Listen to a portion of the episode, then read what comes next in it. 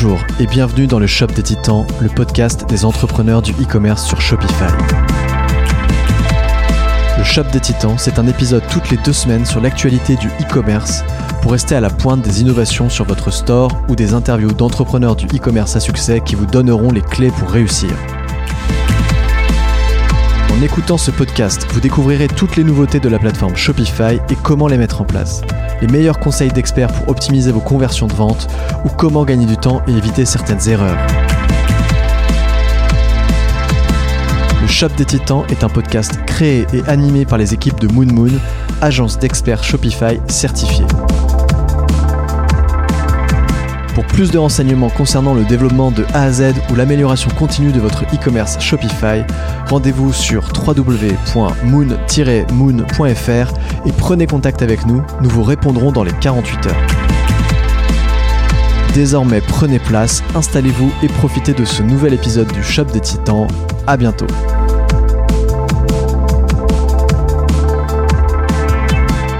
Commence, il n'y a pas eu de bonjour, tu vois. Ok. Non, mais c'est toi le chef. Peut-être qu'on va le faire comme ça. C'est ton podcast, je te suis.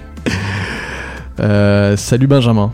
Salut Simon, ça On va a démarré, tu vois, je t'ai même pas prévenu, tac. Bah, C'est pas grave, tu vois. Mais j'ai- l'habitude, maintenant, on veut jamais, on veut jamais me prévenir quand on commence des trucs. Ouais, je savais pas comment commencer, du coup j'ai commencé euh, subrepticement. Mais c'est très bien. Euh, alors ma première question elle est toute bête, mais est-ce que tu peux te présenter comme tu le souhaites, c'est-à-dire au niveau pro perso Bien sûr. Alors, Benjamin, Benjamin Beer, si c'est important, je ne sais pas, 35 ans, euh, cofondateur et CEO de Inga, papa de trois petits-enfants et marié d'une femme, et puis supporter de l'OM. C'est important à dire. Voilà. Encore, encore un. Euh, dans, une, dans une soirée d'entrepreneur, tu te présentes comment? Oh là, déjà, j'aime pas me présenter de manière générale. C'est dur, hein. C'est pour ça que je pose la question. C'est très dur et surtout, je, je, je, je- je préfère parler des autres que de moi parce que moi je me connais donc ça m'intéresse moins et que je sais pas du tout comment me présenter donc je me présente en posant des questions aux gens. Voilà, je vais essayer de pas le faire là mais Quand quelqu'un te demande tu fais quoi dans la vie, tu lui dis quoi?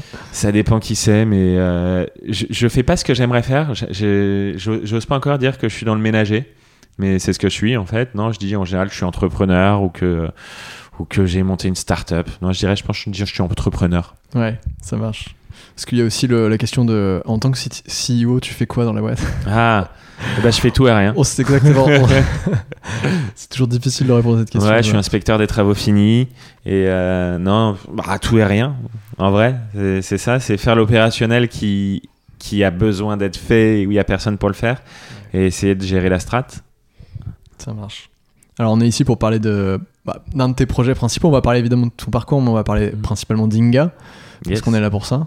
Est-ce que tu saurais, en 10 mots maximum, donner la définition d'Inga?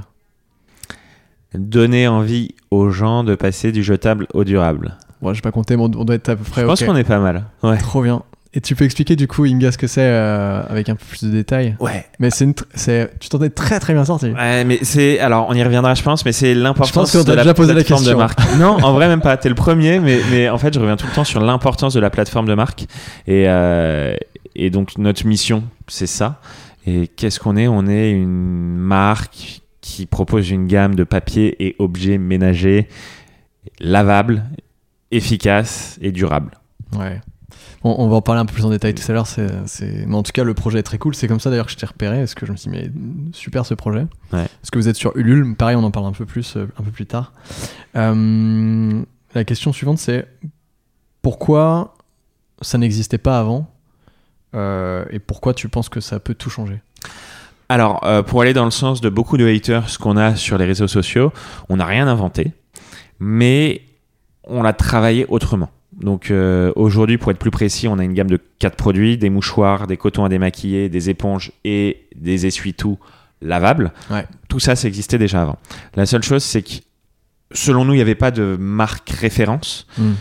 Et surtout, aucune marque ne s'est posé les questions qu'on s'est posées. Je te parlais de la plateforme de marque. Ouais. Et en fait, ce dont on s'est rendu compte, c'est sur les cosmétiques, il y a des boîtes chamées qui existent euh, depuis quelques années comme 900 Care, euh, sur Chez qui on est là, merci. voilà merci Emric merci Thomas Euh, et, et sur, l'univers de la lessive par exemple il va y avoir Spring euh, euh, les petits bidons il y en a plein sur ce que nous on a défini papier objet ménager donc essuie-tout éponge et tout ça Ouais. il y en avait pas et on a fait un vrai travail de plateforme de marque c'est-à-dire qu'on a voulu se demander ok qui est notre cible? En l'occurrence le mass market pour nous, et comment est-ce qu'on s'adresse à ces gens-là? Et c'est là, à partir de là, qu'on a défini, ok, comment est-ce qu'on va vendre les produits, comment seront nos produits, et essayer de s'établir comme euh, le futur leader. Ouais, ouais. Mais en effet, je pense que c'est c'est une super idée. Enfin, moi, je voilà, je donne mon avis comme ça. Je complimente les gens. Merci. Non mais c'est vrai, je me suis dit, est-ce que je me suis fait la même remarque en effet, je fais mais en fait ce truc-là en effet ça existait déjà, il y avait déjà des, des alternatives en tout cas euh, non jetables, mais euh, pas de marque en forte qui, qui te qui démocratise le truc, tu vois, Ouais. et qui donne envie. Bah, c'est quoi C'est pour ça qu'on a fait un gros travail sur l'esthétique. C'est aussi pour ça qu'il y a cet univers de boîtes, euh, parce que les boîtes, elles sont pas que là pour faire joli, elles font joli, quand en tous les cas on essaye, mais elles sont aussi là pour apporter un côté pratique et ludique, parce que ce dont on s'est rendu compte, c'est qu'en fait la majorité des gens, ils veulent mieux consommer, mais pas à n'importe quel prix. Il faut que ce soit efficace, il faut que ce soit pratique et que ça dure longtemps. Et, Ouais. et c'est un peu, je trouve, le défaut de ce qu'il pouvait y avoir avant. Alors là on est au début du podcast. Euh, question difficile. Vas-y. Pourquoi les personnes qui nous écoutent auraient intérêt à écouter la suite de cette conversation Ça, c'est une... bah, justement pour écouter la suite de cette conversation. Non, mais c'est une super question. Qui... Celle-là, elle est très compliquée. Je Elle est compliquée. hein. Pourquoi Non, moi je sais, je sais. On va, Ah. on va parler. Je vais... Tu peux, tu, tu veux répondre? Parce que je m'engage à dire au moins trois conneries qui seront peut-être drôles. Et je m'engage à dire la vérité, rien que la vérité. Vrai. Alors Ça, je- c'était un jeu télé ou un truc. Je sais plus quoi. Mais... Ouais, mais en tout cas, je confirme que ce que tu dis, c'est vrai. Il me l'a- avant euh, de démarrer l'enregistrement, il, il m'a dit qu'il y avait zéro tabou et qu'il dirait tout, et que ça faisait partie de toute façon des valeurs euh, d'Inga. Donc, euh. Et au- autre, autre chose, on va parler notamment de la campagne Ulule, que vous avez, enfin de votre campagne Ulule que vous avez explosé, euh, qui a atteint 25 000% de l'o- de l'objectif. Je savais pas que ça existait. Ouais. bon, voilà. Je, je t'avoue, je regarde plus pas le pourcentage, je regarde les- le nombre de ventes et tout, mais oui. Après, on va être transparent. Le pourcentage du LUL, ça veut plus dire grand chose. Ce qui compte, c'est le nombre de personnes qui ont acheté et, et le chiffre d'affaires. Bah, et on- tout tu, ça, mais- tu le diras ça en détail dans ces cas-là. Euh, et avant qu'on démarre vraiment, est-ce qu'il y a une question qu'on te pose souvent et qui t'énerve? Que je t'ai peut-être déjà posée. Est-ce qu'il y a. Ouais, quand on me demande s'il y a une question qu'on me pose et qui m'énerve. Euh, Est-ce qu'il y a une question qu'on me pose et qui m'énerve Non, franchement, non. Non. Des Ouais. remarques, oui. Des questions, non. Ah bah c'est quoi la remarque euh, qu'on te dit, qu'on te donne souvent et qui t'énerve? C'est quand on voit notre essuie-tout et qu'on dit Mais en fait, c'est un torchon. Alors que non, ce n'est pas un torchon. Mais on pourra peut-être y revenir. Ah non vas-y défends-le maintenant, on y est. Pourquoi ce n'est pas un torchon? Parce qu'il n'est pas du tout constitué de la même manière, il ne fait pas la même taille, il n'a pas les mêmes utilisations qu'un torchon. Il est beaucoup plus absorbant, beaucoup Ouais. plus efficace. Bon, je suis pas là pour faire l'apologie de notre essuie-tout, mais, euh, mais voilà. Alors là on va parler un peu plus de ton parcours. Ouais. Euh, t'as un parcours qui est passé par plein de trucs, euh, t'as déjà entrepris avant Inga, euh, avec une boîte qui s'appelle Culture in the City. Ouais. Euh, que t'as revendu en tout ou partie. Exactement. Euh, tu nous diras sans détail. Euh, c'est une question très vague, mais ça m'intéresse de voir comment tu vas y répondre. Il s'est passé quoi ces 20 dernières années pour toi? Il s'est passé quoi? Alors, hier, j'ai regardé euh, l'émission de TMC de, qui, re- qui, qui, qui, qui revenait sur l'année 2002 en télé. Donc, il y a 20 ans, je rentrais. Non, je retapais ma seconde. Et j'avais envie de faire plein, plein, plein de choses. C'est-à-dire que je me souviens que je me réveillais, j'avais envie d'écrire, de jouer, de monter des boîtes, d'écrire des livres, de peut-être faire de la politique. J'avais envie de tout faire. Et c'est cool parce que j'ai déjà fait pas mal de ces choses-là. Alors, dire que je les ai réussies, pas forcément, puisque je sais pas comment définir la réussite d'ailleurs. Mais en tout cas, j'ai pu faire pas mal de choses, donc c'est cool. Euh, j'ai trop dormi. J'ai fait trop de conneries euh, entre 20 et 25 ans, mais, mais bon, au final, c'était plutôt cool. Trop bien. Donc, euh, j'ai évoqué rapidement euh, Culture in the City. C'est Ouais. euh, une boîte que tu as gérée pendant plusieurs années, que tu as Mhm. fini par revendre. Alors, je j'ai pas réussi à trouver si tu l'as vendu complètement ou si tu as toujours des parts dedans. Euh, ça peut être intéressant d'en parler aussi.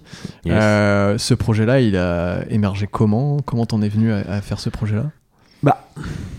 En fait, pour moi, tout est un peu une suite logique. C'est-à-dire que euh, en, en gros, été comédien et j'ai écrit une pièce. Et du coup, pour pouvoir la faire jouer, j'ai monté une boîte de prod. Et en produisant ma pièce, j'ai produit d'autres pièces. Et Donc, attends, quand tu, tu, tu finis ton lycée, tu fais des études X ou Y et tu commences par être comédien, Ouais, ça? Non, alors j'ai fait une prépa, mais plus parce que euh, mes parents le voulaient. J'ai pas voulu faire d'école de commerce. Passe le Et- bonjour. Et, et, euh, et, et, et, et pour l'anecdote, quand j'ai quitté la prépa, mes potes me disaient que je finirais par faire du business dans le cinéma, ce à quoi j'ai dit, mais même pas en rêve, je ferais du business. Donc j'ai commencé les cours de théâtre. Faut avouer que j'étais vraiment pas doué au début, Euh, mais bon, j'ai persévéré, j'ai commencé à jouer. Comme je disais, j'ai écrit une pièce qui s'appelait Un divin bordel, et pour pouvoir la faire jouer, j'ai monté une boîte de prod.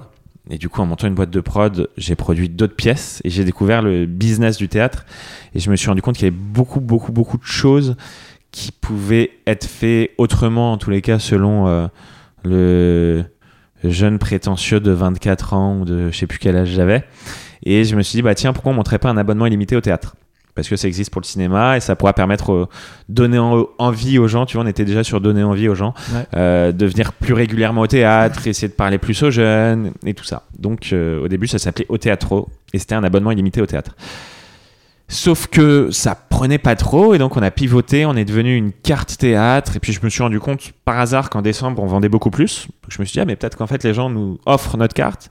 Donc on est devenu une carte cadeau théâtre, puis un coffret Mm. cadeau théâtre, on a fait une levée de fonds avec Wonderbox et là ça a commencé à très bien prendre et on, on a diversifié en lançant les concerts, les musées et monuments et on a revendu à Wonderbox euh, en 2020. Donc partiellement revendu pour répondre à ta question.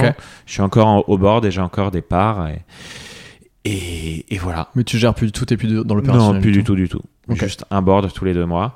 Et euh, avec une super DG, Alison, à qui on dit bonjour aussi, tant qu'à faire. Oui, on dit bonjour. Et voilà. D'ailleurs, j'en ai pas parlé, mais euh, t'as deux cofondateurs euh, sur le projet de Inga, Ouais, et donc euh, Marion et Christophe. yes. Donc on leur dit bonjour aussi, même s'ils Allez. sont pas là. Et, bon, et puis on va peut-être parler d'eux. On va peut-être parler d'eux, Ah, mais oui, tout à peut-être, fait, c'est prévu. Est-ce que je vais te demander comment tu les as rencontrés Euh, Mais avant, parce que juste pour finir là-dessus sur Culture Industry, parce que moi, c'est des sujets toujours qui me- qui m'interpellent. Je trouve ça dingue euh, de revendre une boîte, etc. Ça se passe. Enfin, alors, ma question c'était comment ça se passe un exit euh, sur une boîte euh, que tu revends, mais tu l'as pas revendu à 100%, mais comment ça se passe cette séparation avec ta boîte en fait, tu vois? Enfin. Tu, en fait, c'est un moment où t'en as, c'est une opportunité ou parce que tu t'es dit bon, ça fait euh, plusieurs années que je suis dessus, j'en ai Bah, je pense qu'il n'y a pas euh, tous les départs, à mon avis, quoi. Alors, attention, phrase bateau. J'avais promis des conneries, mais j'avais pas promis les phrases, ba- les phrases bateau, mais elles arrivent. peu. Pas plus tous de les 5 départs. bateau dans ce podcast. non, mais tous- tous les départs, je pense, sont différents. Moi, en l'occurrence, c'était ma première boîte. Ça faisait longtemps que j'avais envie de me lancer dans une nouvelle aventure parce que j'avais beaucoup appris. J'avais, je vais pas dire que j'ai fait, j'ai fait des conneries ici, mais j'avais envie d'entreprendre autrement ma boîte d'après. En plus, on avait mis beaucoup de synergie opérationnelle avec Wonderbox qui avait déjà racheté une partie de mes parts, qui avait investi, qui allait racheter dans quelques années.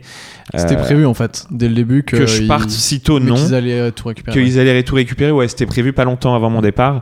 Et si tu veux, euh, moi, je m'épanouissais. Je, ne m'épanouissais. C'est dur à dire. Ouais, heureusement que j'ai pas été comédien. Je ne m'épanouissais plus. développais plus dans la boîte. voilà, je n'avais plus de développement personnel. Non, je, je m'épanouissais plus euh, comme avant. Et, et en fait, la somme de tout ça fait que je me suis dit, bah, autant faire autre chose, quoi. Et autant monter la nouvelle boîte. Et, euh, et, et c'est pour ça que je suis parti. Et que euh, bah, j'ai monté Inga. Ok. Et c'était, ça se fait comment la transition justement? C'était. Alors, Je veux dire, tu, tu, ça y est, t'as arrêté avec Culture in the City. T'es où? T'es quoi? T'es chez toi sur ton canapé? Tu dis bon, qu'est-ce que je vais faire? Ou c'est déjà. Non, en fait, moi, ça faisait longtemps. Bah, comme je te disais, que j'ai- j'ai- ça me titillait, que j'avais envie de monter d'autres boîtes. Euh, je pensais à des projets, mais sans me dire, bah tiens, je vais le faire tout de suite. Et puis la somme des choses qui sont accumulées, en, je me rappelle en juin 2020, je me suis dit, bon, je commence vraiment à avoir envie de partir pour beaucoup de bonnes raisons. Je me laisse trois mois, puis c'est pas parti. Donc en septembre, j'ai annoncé au DG de Wonderbox que j'allais partir. Je suis parti en décembre, le temps qu'on mette euh, justement euh, quelqu'un à ma place. Ensuite, bah, j'avais déjà pas mal d'idées de boîte, mais je m'étais dit en janvier, je coupe. Donc, euh, si tout le monde a une bonne chronologie Covid, janvier 2021, tout est fermé. Donc, euh, moi qui pensais partir deux semaines au ski tout seul, détente, et ben non, je suis parti trois jours en Normandie et j'ai rien fait sinon pendant un mois en janvier. Euh, pire moment de l'histoire pour, pour être dans un entre-deux de boîte. Et puis ensuite, je me suis laissé un mois en février pour décider le nouveau projet. Inga faisait partie de ces plusieurs projets et j'ai choisi Inga parce que un, le savoir-faire ressemblait pas mal à ce que j'avais déjà fait, c'est-à-dire une boîte consumer multicanal. Multicanal est très important pour moi. Ce que j'entends par multicanal, c'est digital, e-commerce marketplace et distribution physique. Et, euh, et parce qu'on s'adresse à un marché énorme qui est en croissance et parce que pour moi, c'était important de faire quelque chose qui avait du sens aussi. Quand je dis du sens, c'est... Euh, tu peux avoir l'impression de faire un truc qui, qui est utile. Avant, j'essayais de démocratiser la culture, ce Mm. qui pour moi avait du sens. Et là, je, je suis pas un écolo de base. Je, suis, je pense être dans la normale, peut-être qu'on y reviendra. Mais, euh, mais c'était important de faire quelque chose qui est censé essayer de contribuer à, à un bien, on va dire. Et, hum, ok, donc tu as ce projet-là que, que tu as en tête. À ce moment-là, tu es tout seul, entre guillemets Ou tu, comment tu rencontres euh, Christophe et Marion? Alors, il y a aussi un homme de l'ombre, en plus de Christophe et Marion, qui est Thibaut, qui est un ami d'enfance, qui a bossé avec moi chez Culture in the City, qui avant ça a, a été le responsable marketing France d'Innocent, et qui on peut le dire, un vrai tueur en branding. Euh, et Thibaut m'accompagnait dans ma réflexion parce qu'il était de toute façon évident que si je remontais une boîte, il serait dans les parages d'une manière ou d'une autre. Et, euh, et un peu ensemble, on, s'est dit, tiens, on va tester les essuie-tout. Et on a testé, mais vraiment à l'arrache, un peu comme euh, on peut dire dans, dans un grenier sur trois mois. Et on s'était dit, ok, ça marche on sent qu'il y a un filon, on accélère. Et sinon, bah tant pis, on aura perdu du temps, de l'argent. Et bah, on a considéré que ça avait marché. Et là, on a décidé de vraiment démarrer. Donc construire une équipe. C'est ce que tu me racontais tout à l'heure, que vous Exactement. aviez fait une mini-campagne, enfin une mini-campagne, une plus petite Ouais, campagne que l'actuelle, Exactement. et qu'après vous aviez lancé un site derrière sur trois mois, vous avez vu que ça marchait, vous vous êtes dit, ok, y a, ça marche, Mm.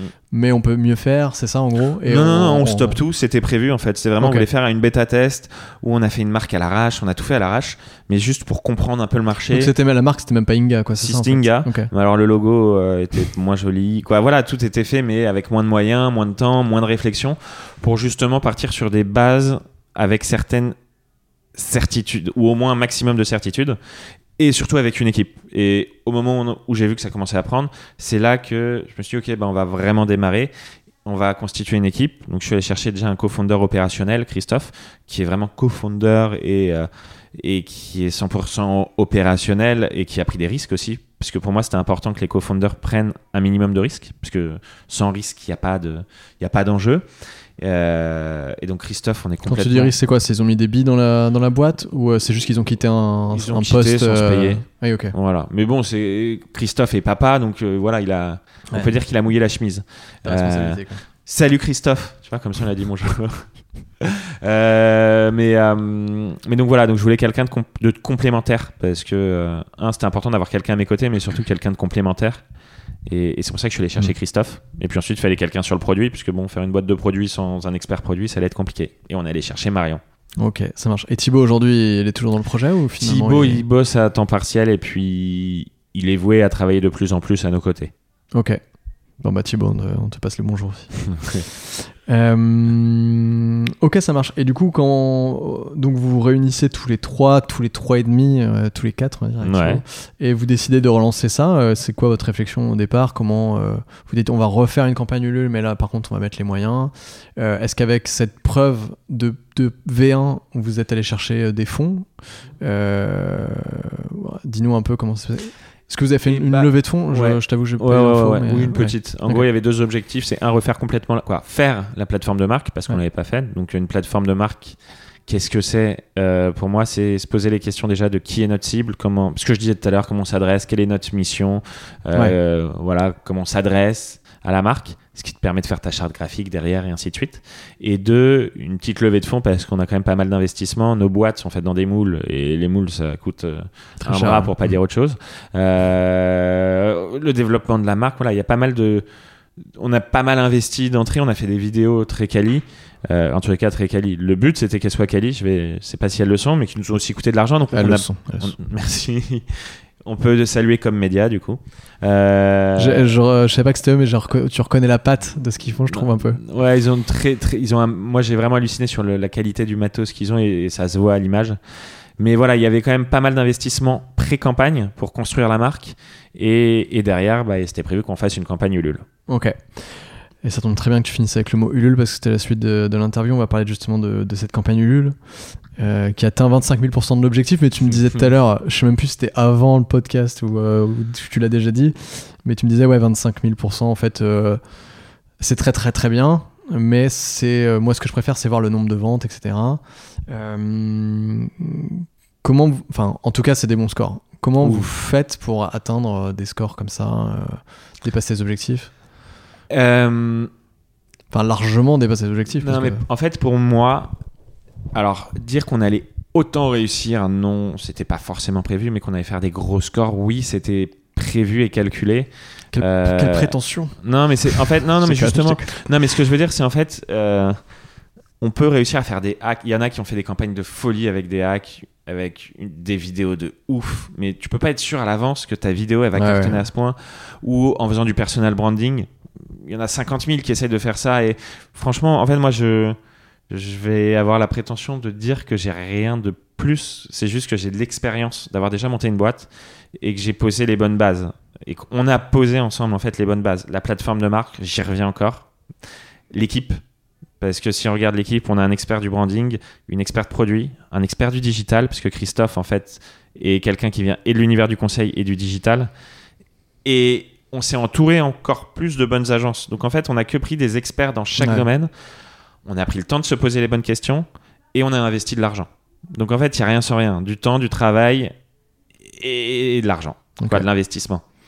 Donc c'est, ça fait sens avec ce que tu disais tout à l'heure, que vous avez fait un test, vous avez dit ok ça marche, on arrête, et maintenant on reprend chacun des points que tu viens d'évoquer, et on fait en sorte qu'ils soient euh, le plus- au plus haut niveau possible sur chacun des, des aspects pour lancer le truc. Quoi. Exactement. Et, et après, il y a aussi tout l'enjeu de l'acquisition digitale que, dont tu dois être familier.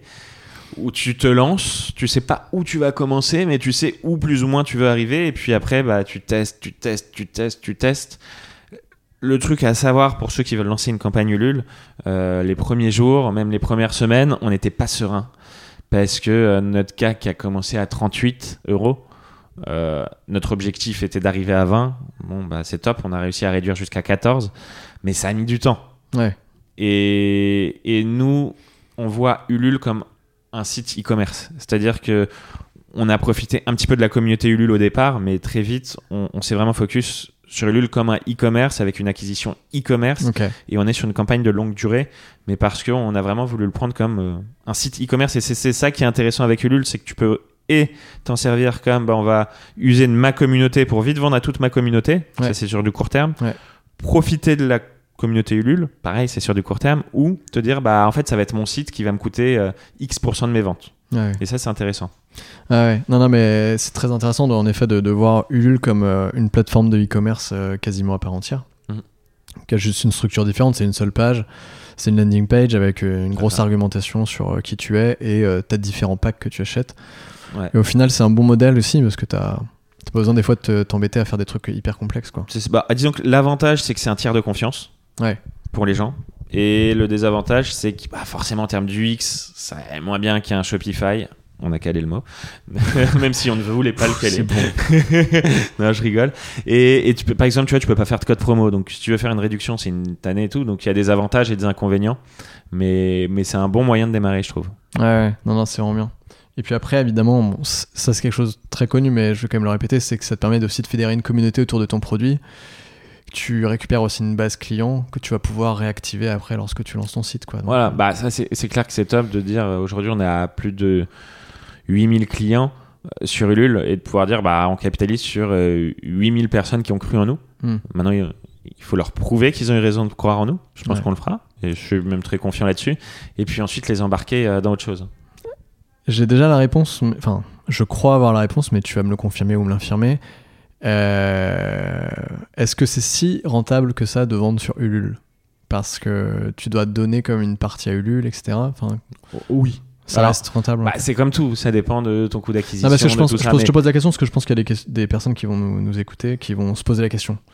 Oui, ok, j'ai trop envie de faire une campagne, mais en fait, euh, tu peux te dire, euh, ok, j'ai vendu, euh, j'ai dépassé mes objectifs, je sais pas combien, j'ai fait je sais pas combien de ventes, mais si, en final, j'ai vendu euh, 10 000 produits, alors que j'aurais pu en vendre que 1000 et vendre les 9000 autres sur mon site sur lequel j'ai ma 100% de ma marge, euh, tu vois. En vrai, franchement, nous- alors nous, on se pose pas la question parce que Déjà, on est très content d'avoir fait cette campagne Ulule. On est très content de l'avoir prolongée, que ça cartonne comme ça. Euh, tu as d'autres coûts sur ton site, c'est-à-dire que en ongoing, évidemment, ton site te coûtera moins cher. Mais il faut le faire, le site avant. Ouais. Ça prend du temps, Mm. ça coûte de l'argent. Euh, donc l'un dans l'autre, sur du court moyen terme, tu t'y retrouves. Ouais. Sur du long terme, moins. Mais encore une fois, tu vas chercher d'autres choses, quoi. Donc euh, et, et ce qui est très important pour moi sur une campagne Ulule, c'est se poser la question de pourquoi on fait une campagne Ulule. Parce qu'on va pas la faire de la même manière en fonction des objectifs qu'on a et de cette campagne et en termes de boîte. Hmm. Ouais, complètement. Complètement. euh, Alors, j'allais te poser une question sur la prolongation, mais en fait, je, je crois que j'ai la, la réponse. En fait, j'ai vu campagne prolongée, Mm. Mais en fait, tu l'as prolongée juste parce que tu attendais aussi que ton site euh, sorte, euh, j'imagine. Ouais, bah en fait, ce qu'on s'est dit, c'est. euh, de- C'était intéressant de faire déjà les déprolongations de base parce que euh, tu joues quand même sur le momentum où euh, les derniers jours tu dis attention, plus que 5 jours, plus que 3 jours, plus que 2 jours. C'est hallucinant comme ça, ça fonctionne vraiment. Quoi. Les, les messages de FOMO, ça, ça marche. Mm. Donc après, tu surfes un tout petit peu sur le prolongation les premiers jours. Alors, FOMO, ça- Fear of Missing Out. Voilà. C'est-à-dire, en gros, on, on vous fait. je- je- tout le monde n'est peut-être pas familier avec ça. On vous pousse, enfin, on, on met des petits compteurs qui disent il n'y a plus que tant de temps avant de. Ouais. Jouer sur De- l'effet d'urgence ou de Ouais. manque. Et donc, ça, ça marche vraiment bien, quoi. Et donc il y a- il y, a eu ça. Et puis après, en fait, euh, il y a ce fameux ou foutu algorithme euh, Facebook qui, au fur et à mesure du temps, cible de mieux en mieux notre clientèle. Et puis nous, qui, fur et à mesure des tests, et on a aussi amélioré nos ads, on a amélioré toute l'acquisition. Et au final, on s'est rendu compte qu'au début des prolongations, on commençait à avoir des chiffres vraiment très très bons. Et donc on s'est dit, bah, autant continuer. Quoi. C'est- Ouais. Tant que ça marche, autant continuer jusqu'à ce qu'on ait notre Ouais. site de une décision très cartésienne finalement. Euh, là, j'ai des questions qui n'ont pas de lien entre, entre elles, mais que je trouvais intéressantes. Euh, Faut-il lever des fonds pour créer une DNVB solide? Alors, pas forcément. non, mais pas, par exemple. La question piège. Non, non, non, non, mais en fait, encore une fois, ça dépend de la stratégie qu'on a, ça dépend des moyens qu'on a en interne, des RH qu'on a, du temps qu'on se donne. Hmm. Euh, T'as Unbottled qui est une marque chamée où, si je dis pas de bêtises, ils ont pas levé de fonds au départ. Euh, T'as 900 Care qui est une marque chamée qui a levé des fonds au départ, mais ils ont pas la même stratégie. Tu vois ce que je veux dire? Ouais. donc, euh, donc il n'y a pas de règles. Euh, t'as Boku, qui est une marque que j'adore, qui est trop drôle, quoi, qui a un marketing de ouf, qui a pas levé de fonds et ils ont tout fait tout seul en interne. Donc, ça revient toujours à quelle est ta stratégie et ton Mhm. équipe, quoi. Carrément. Et, et je tiens à dire que je suis chiant, excuse-moi. Non, vas-y, vas-y. On, on revendique le fait de pas être une DNVB parce que euh, parce que la distribution physique est, et c'est quoi il y a énormément de vertus et je trouve qu'on on, on a trop tendance à l'oublier on est trop tourné digital c'est chambé le digital aussi mais il y a beaucoup de trucs à faire aussi en retail Je pense qu'on commence à, se rendre, à se rendre compte. Ouais. Euh, même nous, tu vois, qui sommes une agence euh, Shopify et qui ont que du digital, digital, euh, en fait, on commence à intégrer dans notre discours, mais parce qu'on a, on a été éduqué aussi là-dessus maintenant. euh, tu viens de me le dire, mais il y a plusieurs autres personnes qui me l'avaient dit avant. C'est qu'en fait, euh, le e-commerce devient en fait un, un complément du retail et ils se parlent entre eux en fait. Euh, c'est pour ça ma question d'après, c'était est-ce que les DNVB sont mortes, la fameuse question qu'on pose depuis un an? Et euh, c'était pour avoir ton avis, mais tu as, plus ou moins répondu. En fait, il y a certaines DNVB qui peuvent résister parce qu'elles sont, elles ont une marque très très très forte et que du coup elles peuvent simplement euh, vendre que sur internet. Mais des très grosses marques ont fini par finalement ouvrir des, ne serait-ce qu'un flagship store à Londres ou à Paris, tu vois. Donc, bah moi je pense que de toute façon tu peux avoir un site juste e-commerce qui marche qui cartonne bien mais un problème c'est que déjà aujourd'hui on peut dire que t'as quand même une méga dépendance en Facebook. Euh, le temps qu'il te faut sur internet quand t'es une jeune marque pour ne plus être dépendant de Facebook faut y aller quoi parce que parce qu'au final Google Ads à moins que tu sois sur un produit qui est très recherché mais où tu vas avoir une grosse concurrence tu peux pas compter sur ça en tous les cas pas majoritairement. Et donc euh, derrière sinon il faut avoir du personal branding de ouf ou de l'influence mais tu es toujours sur méta quoi. Donc euh, donc il y a ça et le et aller faire une DNVB qui n'est plus dépendante de méta d'une manière ou d'une autre faut se lever tôt et dépendante de TikTok. ah oui c'est vrai mais je suis pas encore euh, Bienvenue en du mal 2024. ouais moi je, suis- je suis un peu trop vieux encore pour euh, l'avoir en tête mais on, on va s'y mettre Ouais. Il y a eu la, la fameuse lettre de, de Mark Zuckerberg qui, qui disait qu'il allait devoir virer des personnes de chez Facebook. Je pense que c'est en partie à cause de TikTok. ah ouais? Ah oui, oui, oui. j'ai j'ai pas vu Ouais, si, si. Euh, J'ai une question que j'ai déjà envoyée, que je t'ai envoyée, qui, est un- peu décalée, un peu drôle, mais euh, c'était faut-il être comédien pour bien vendre? Puisque tu as appris des cours de théâtre et tu, connais très bien ce milieu-là. Et je suis persuadé, enfin c'est mon avis, mais c'était pas vrai, je suis persuadé que ça t'a aidé justement euh, dans l'entrepreneuriat. Je, oh, peux pas répondre. Pourquoi je dis que je peux pas répondre? Parce que déjà, je me considère pas bon vendeur. J'ai Je connais des très très bons vendeurs qui n'ont pas été comédiens. Et si tu veux, ma prof de théâtre, elle disait un truc. Elle disait très souvent, tu as des gens dans la vie, tu dis putain, eux, ça va être des comédiens de ouf. Et puis une fois qu'ils étaient sur scène, il se passait plus rien. C'est-à-dire que tu as un truc, quand tu as la caméra qui commence à tourner ou quelqu'un monte sur scène, tu as un switch, comme si tu avais un bouton qui se tournait. Et inversement, tu as Ouais. des gens hyper introvertis, mais une fois qu'ils sont sur scène, ils brillent. quoi.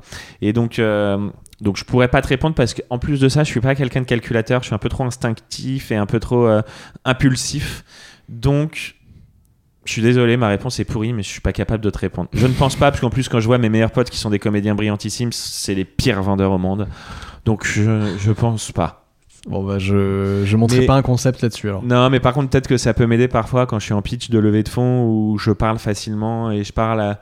je- quoi, le, le mec qui se juge, je- je- ça se trouve, les gens ils sont en train de m'écouter et se dire putain, il est chiant, c'est de la merde ce qu'il fait et ce qu'il dit. Et en plus, il croit bien parler. Mais peut-être que sur ça, ça peut m'aider, mais. Ça doit te mettre à l'aise quand même, je pense, euh, pour, euh, pour euh, discuter avec les gens. Peut, ouais. Allez, donne-moi de- donne-moi ça, s'il te plaît. Ouais.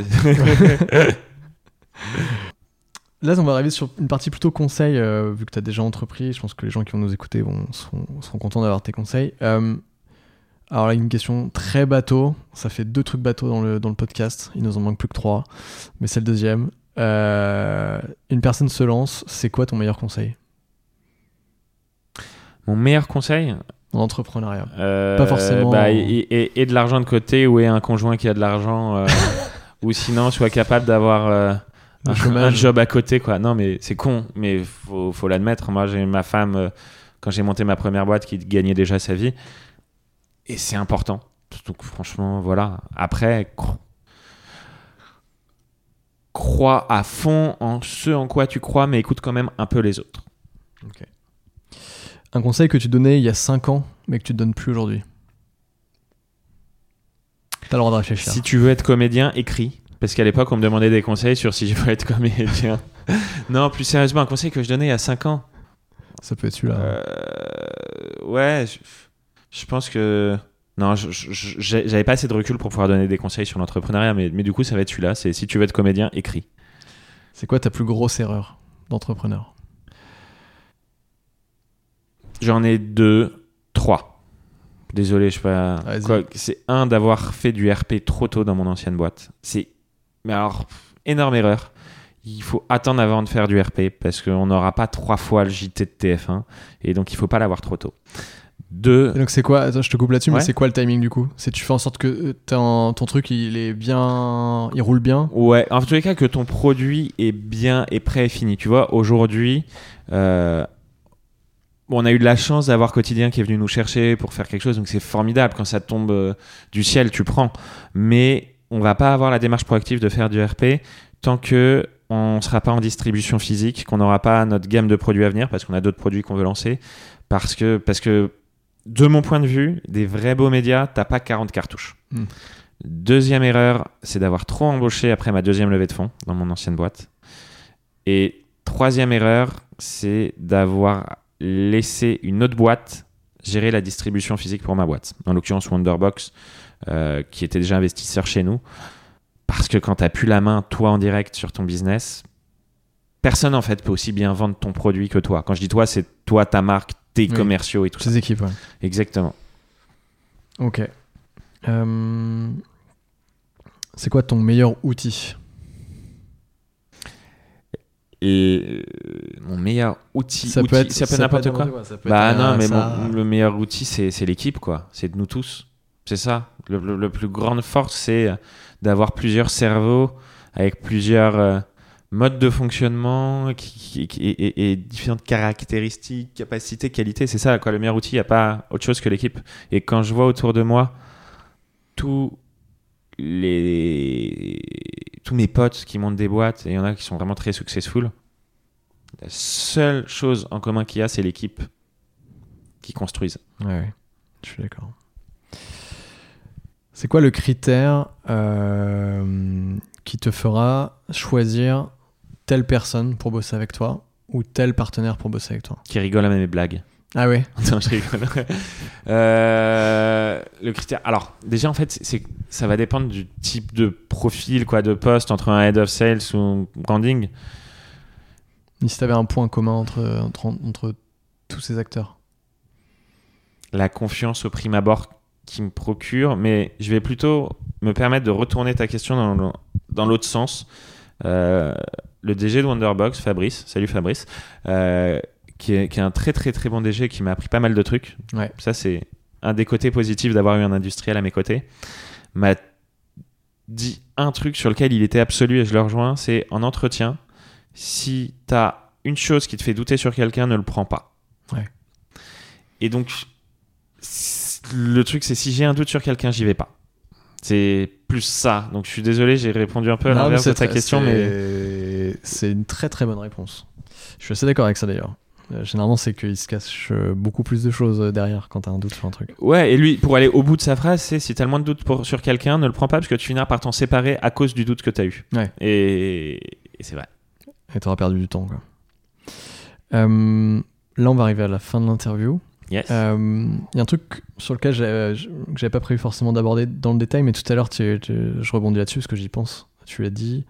Euh, j'ai créé cette boîte Inga euh, parce que euh, je suis pas le- la personne la plus écolo, etc. Mais j'ai quand même une conscience écolo. Et tu m'as dit, peut-être qu'on en parlera plus tard. C'est, Mm. t'avais un truc euh, qui te venait en tête euh, dont tu voulais parler. C'était euh, Eh ben, on va revenir sur la plateforme de marque. Ouais. non, mais c'est vrai parce que si tu veux, je pense qu'on arrive à un moment où on a tous la même prise de conscience. Il faut dire qu'il a fallu que les médias, euh, pour une fois, ok, je dis rien sur les médias, Euh, mais ce que je veux dire, c'est que RP, euh, ça, ça fait des, des, des, des mois ou des années qu'on en entend de plus en plus parler de ce problème euh, euh, qui, a 10 ans, on sous-estimait, auquel on croyait pas, on s'en foutait. Et, et du coup, la réflexion qu'on a eue, c'est ok, on n'est pas des hyper écolos, juste on a tous conscience qu'il faut un peu mieux consommer, mais on veut pas le faire à n'importe quel prix. quoi. C'est ce que je disais tout à l'heure. Et, euh, et donc la question que je me suis posée, c'est comment est-ce que on va réussir à, à donner envie Hmm. aux gens de faire ce que j'appelle cette transition. C'est j'ai envie d'y aller, mais voilà, il faut, il faut qu'on m'aide à y aller. Et le terme aider est peut-être fort, mais, mais en tout cas qu'on me donne envie et puis qu'on convaincre les gens. Et, et c'est pour ça qu'on a créé cette histoire de Marion, Christophe et moi où on est euh, le, le maniaque, la radine et le fainéant. Ouais, j'ai vu ça, ouais. Je sais pas si tu l'as vu. Si, si, ouais. Mais c'est. Alors, c'est c'est vrai que Christophe est maniaque. C'est vrai que Marion est radine. Moi, c'est pas vrai que je suis fainéant. non, je rigole. Mais euh, non, Marion n'est pas radine, Christophe. Bref. Mais quoi, un petit peu quand même. Bon, allez, je m'enferme un peu dans mes conneries. Euh, non, mais l'i- l'idée, en fait, c'est vraiment se dire on a tous nos petits défauts et. Et, on est obligé d'aller avec ces défauts pour mieux consommer. Et c'est ce qu'on essaye de faire. Et, et moi, c'est vrai que je suis un peu fainéant. Et j'ai besoin que ce soit pratique. Et, voilà. Ouais. Non, mais ça, c'est une question qui est hyper intéressante sur des nouveaux marchés comme le tien, parce que même si on dit. euh, Enfin, j'ai- mon point de vue, c'est que c'est un nouveau marché, même si euh, tu l'as dit dès le début, qu'en effet, t'as rien inventé, que ça existait déjà plus ou moins, mais que c'était pas si bien fait que ça, et surtout que ça n'avait pas été un, objet de démocratisation, tu vois, c'est-à-dire que personne n'a fait l'effort d'aller expliquer pourquoi c'était mieux, enfin, pourquoi c'était mieux d'utiliser ce genre de, de, produits. Euh, pourquoi c'était au moins aussi bien, voire mieux que justement les produits jetables, euh, qu'en fait c'est aussi quali, voire mieux plus quali, etc. Mais ça, tout ça, ça demande vachement de temps et vachement aussi d'argent du coup, d'investir dans.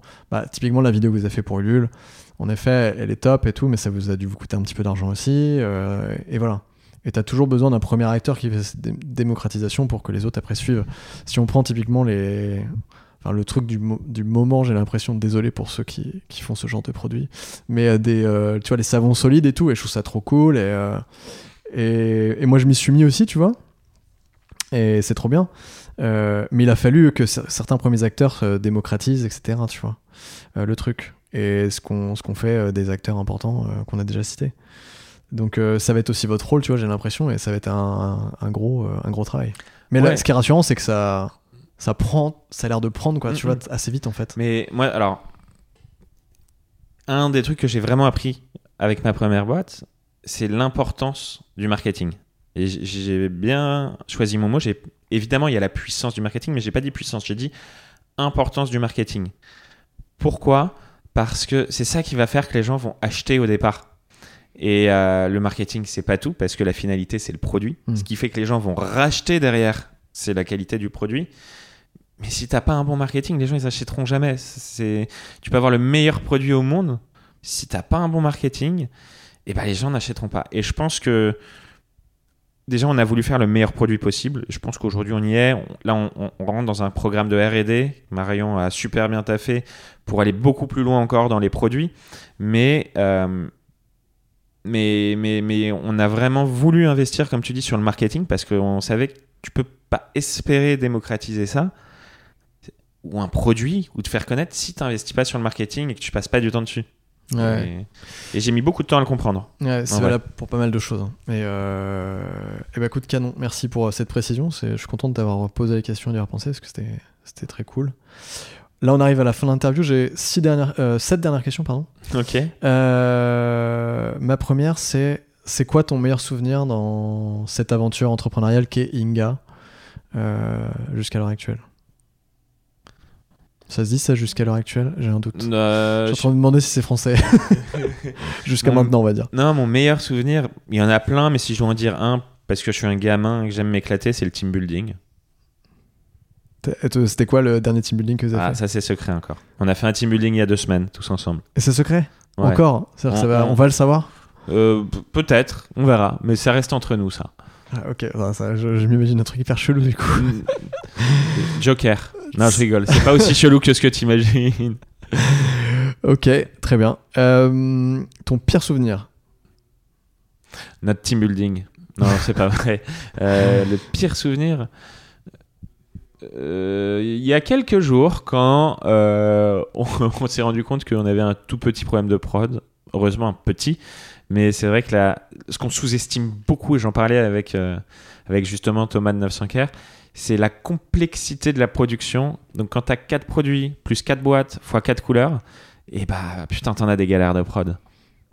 Ça va, vous avez pas de grosses galères, j'ai l'impression. On a eu plein de petites qui fait et je je suis vraiment encore désolé pour tous les clients qu'on livre ou qu'on va ou qu'on a livré en retard en fonction de quand ils écouteront Euh, mais ouais plein de petites galères de prod De- à, la, à la suite de, de cette réponse et de tout, de tout l'interview qu'on vient de faire, j'ai l'impression que vous êtes vraiment. Vous avez une méthode qui fait qu'en fait, vous laissez trop rien. euh, tout, est et tout est bien calculé, quoi. C'est un, compliment, mais. ouais ouais ouais euh, mais je sais que ça peut paraître très bah, froid, mais comme. non, euh, ah non, non, non, pas mais- du tout. Non, non, je, je- non, parce que pour ceux qui voient pas, parce que personne ne voit, vu qu'on n'est pas filmé, j'ai un peu écarquillé les yeux, dans le sens où moi, personnellement, j'ai l'impression qu'on ne calcule pas assez et qu'on ne met pas assez de rigueur. Mais bon, je pense que, encore une fois, euh, ma prof de théâtre disait toujours sur scène qu'il ne faut jamais s'auto-juger. Je pense que c'est pareil partout. Mais euh, écoute, si, si, si en tous les cas, c'est l'impression que ça donne, tant mieux. Bah, c'est assez rare que, que- ce que je, en dehors de ce podcast-là, euh, pour ceux qui, qui, me suivent euh, depuis un petit moment, j'avais un autre podcast où je posais souvent cette question. J'ai quasiment eu à chaque fois des, des, des anecdotes où c'était vraiment l'enfer. Ça a l'air d'aller pour vous du coup. Si c'est juste des petits problèmes de prod, c'est cool. On- Pour l'instant, on n'a pas, encore, on pas livré. c'est ça. Tant qu'on n'a pas livré. Je pense que je ferai un, un, un interview retour dans un an et je pense que là, tu me diras. Alors, je veux bien répondre à la question du pire souvenir parce que là j'en ai 8. Euh, Est-ce qu'il y a un sujet en ce moment qui t'intéresse mais qui n'est pas lié à ta boîte euh, directement?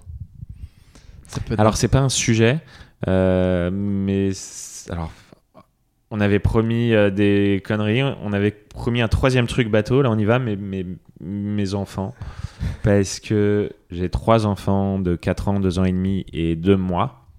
Et en fait, c'est incroyable de voir l'évolution de chaque enfant et le voir euh, grandir, avoir sa propre personnalité. Bref, on n'est pas là pour parler des enfants, c'est pas les maternelles. Mais si je devais dire une chose vraiment qui me passionne, m'anime et souvent m'énerve, hein, je vais pas faire l'hypocrite. J'ai aussi parfois envie de m'énerver. Euh, ben, je dirais quand même mes enfants. Et euh, je fais une petite parenthèse là-dessus. Euh, Avec ta- la première boîte que tu que as créée et maintenant cette deuxième, tu gères mieux justement cette, euh, cette partie euh, pro-perso T'as mis des barrières ou c'est pareil tu Non, finis- bah le truc c'est que la première, je l'ai montée, j'avais pas d'enfant. Ouais. Euh, j'ai eu mes deux premiers enfants sous l'autre boîte, donc c'est venu un peu naturellement. Et puis de toute façon, il y a un truc. Alors, si, il y a une question qu'on me pose souvent, j'entends souvent des gens dire Ouais, j'aimerais bien monter une boîte, mais c'est pas le moment. Ah, tu vois, c'est la question qui t'énerve. On, on y est, on y revient. Ah non, mais oui, en fait, non. Alors, si, il y a un truc qui m'énerve. Il y a deux trucs qui m'énervent. Voilà. Mais il y a ça, et en fait, c'est comme les enfants, il n'y a jamais de bon moment, quoi. Euh, franchement, si on attend le bon moment pour faire des enfants, bah, n'en faites jamais. Si vous attendez le bon moment pour monter une boîte, n'en montez jamais. Euh, et et l'autre truc qui m'énerve, c'est. et c'est pas une question, mais c'est les le syndrome de l'imposteur. Les gens qui ont peur de ne pas être au niveau. J'ai eu trois fois, et ça m'a marqué, je me rappelle de chacun dans mon ancienne boîte, quelqu'un qui a décliné une offre parce qu'il avait peur de ne pas être au niveau. Malheureusement, c'est souvent des femmes. Je suis désolé de faire une différence de sexe, mais, mais, mais ça, c'est un truc qui me rend ouf. Le syndrome de l'imposteur, faut jamais l'avoir. Et il faut se dire que si quelqu'un croit en nous, bah, allons-y, quoi. Je suis désolé, j'ai. Non, non, non, non, mais, éloigné, le syndrome de l'imposteur, je trouve que c'est un sujet passionnant. euh, je pense qu'on pourrait en faire des, des podcasts entiers. Euh, mais oui, en effet, euh, typiquement, même chez nous, il y a des sujets, des fois, on, on traite, on ne sait pas le traiter. On dit, bah oui, on va, on va le traiter parce qu'on sait qu'on va potentiellement y arriver si on, on creuse le truc. Et c'est assez rare finalement que tu, que tu reviennes en disant, bah en fait, on n'a pas trouvé, tu vois. Mm, mm. Et c'est pareil dans plein de choses. Quand tu démarres une boîte qui fait de l'essuie-tout euh, euh, non jetable, lavable, etc., tu sais pas du tout comment tu vas créer ton truc à la base. T'es pas légitime forcément au début Mhm. pour faire ça. Enfin, Ah, mais de toute façon, t'apprends. Et... Mais très souvent, je trouve les gens qui, ont... qui pensent ne pas être capables sont en fait les plus à même. Quoi. oui, oui, oui. Ah bah, C'est ça qui... qui parfois peut être agaçant. Ouais, complètement. Euh, c'est quoi ton mot préféré? Moist. Ouais, c'est- faut, faut avoir vu une certaine série pour comprendre. Euh, ben ouais, c'est ce qui me vient là comme ça. C'est pas du. Non, ah non, pardon. Mon mot préféré, c'est Oopsie Daisy. Ça vient de quoi ça? Ça vient d'un talk que j'ai eu et qui a agacé beaucoup un de mes meilleurs potes, Arthur, qui d'ailleurs est le comédien de la vidéo Ulule. Euh, Qu'on voit au tout début là, qui ouais, exactement. Qui est un super comédien. Euh, non, mon mot préféré, ouais, je dirais Oopsie Daisy. Parce que tu peux jouer avec, tu vois. Oopsie Daisy. Ou C'est- de plein de manières différentes. C'est Oupsi en fait. Mais Ouais, exactement. Tu me conseillerais qui euh, pour pour interview Ah, oulala, je vais recommencer cette question qui est très mal démarrée. tu me conseilles d'inviter qui sur ce podcast? Bah, Emric, comme je te l'ai dit par Ouais. écrit, de 900 Care. Euh, non, un mec très fort que j'ai. Deux, deux jeunes. Le vieux qui parle. Non, deux jeunes. Euh, Céline de Rebelle. Ouais, eh ben on travaille avec elle. Elle est bluffante. Ouais. La maturité de cette euh, jeune fille ou dame. ouais, ouais, c'est. Hallucinant. Euh, et William de Bocu. Ok. il n'est pas seul, seul à avoir monté Boku, mais c'est lui de manière opérationnelle qui a tout fait. Le mec, c'est un, un bourrin de l'opérationnel. Il est sympa, il est drôle, il se prend pas au sérieux. Il faut savoir que Boku avait explosé tous les records sur Ulule avant nous et en beaucoup moins de temps. Ouais. Euh, donc, ouais, là, c'est les personnes euh, qui me viennent. Et sinon, bah, si, un, Benjamin Chemla de Shares, Ok.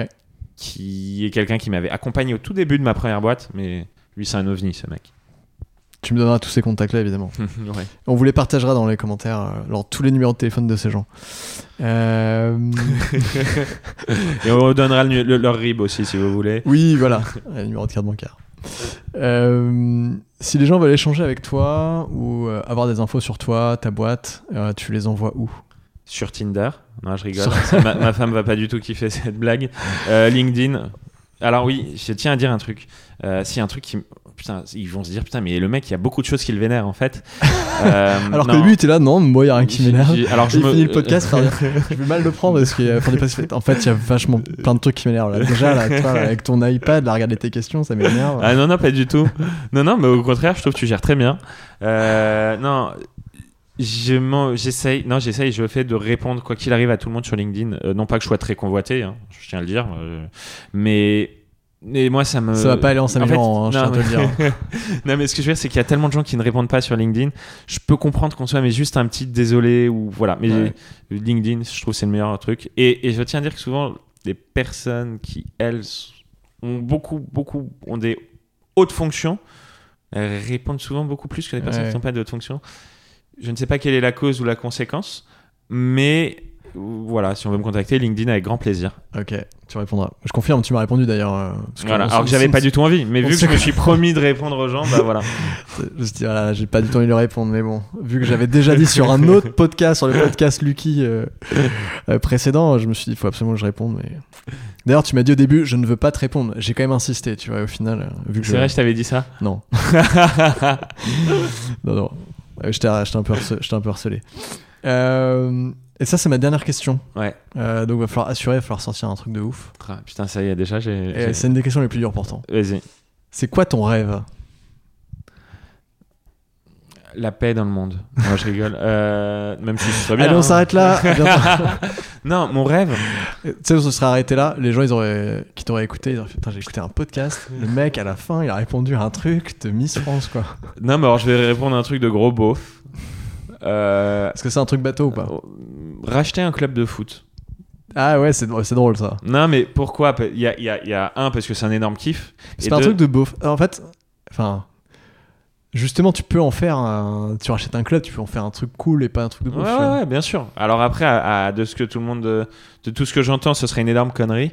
Mais ce que je veux dire, c'est que Ça, c'est vrai par contre. Voilà. Mais si j'arrive à un moment où je peux racheter un club de foot, ça veut dire que je me serais épanoui à plein d'autres niveaux avant.